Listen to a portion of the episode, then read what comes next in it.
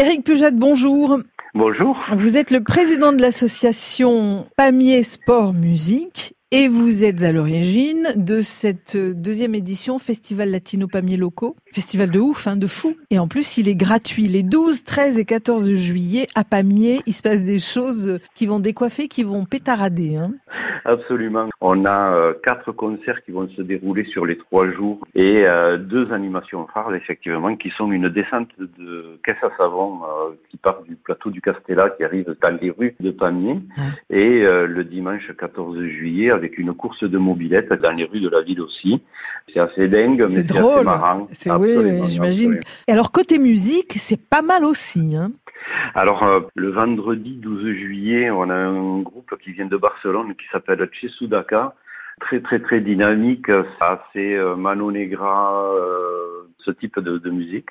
Le samedi, tête d'affiche incroyable. Alors effectivement, on a pu, avec notre tourneur, profiter d'un passage du groupe Alain Pérez sur Orchestra, qui fait que deux dates en France. Il sera le 13 juillet chez nous et il sera le 14 juillet au New Morning à Paris et euh, ça sera gratuit chez nous. C'est vraiment euh, une ah très très grosse tête d'affiche pour nous. Et puis enfin un groupe toulousain. La Mixtura euh, qui va clôturer le, le, festival et il y aura ce même soir-là aussi un feu d'artifice le 14 juillet.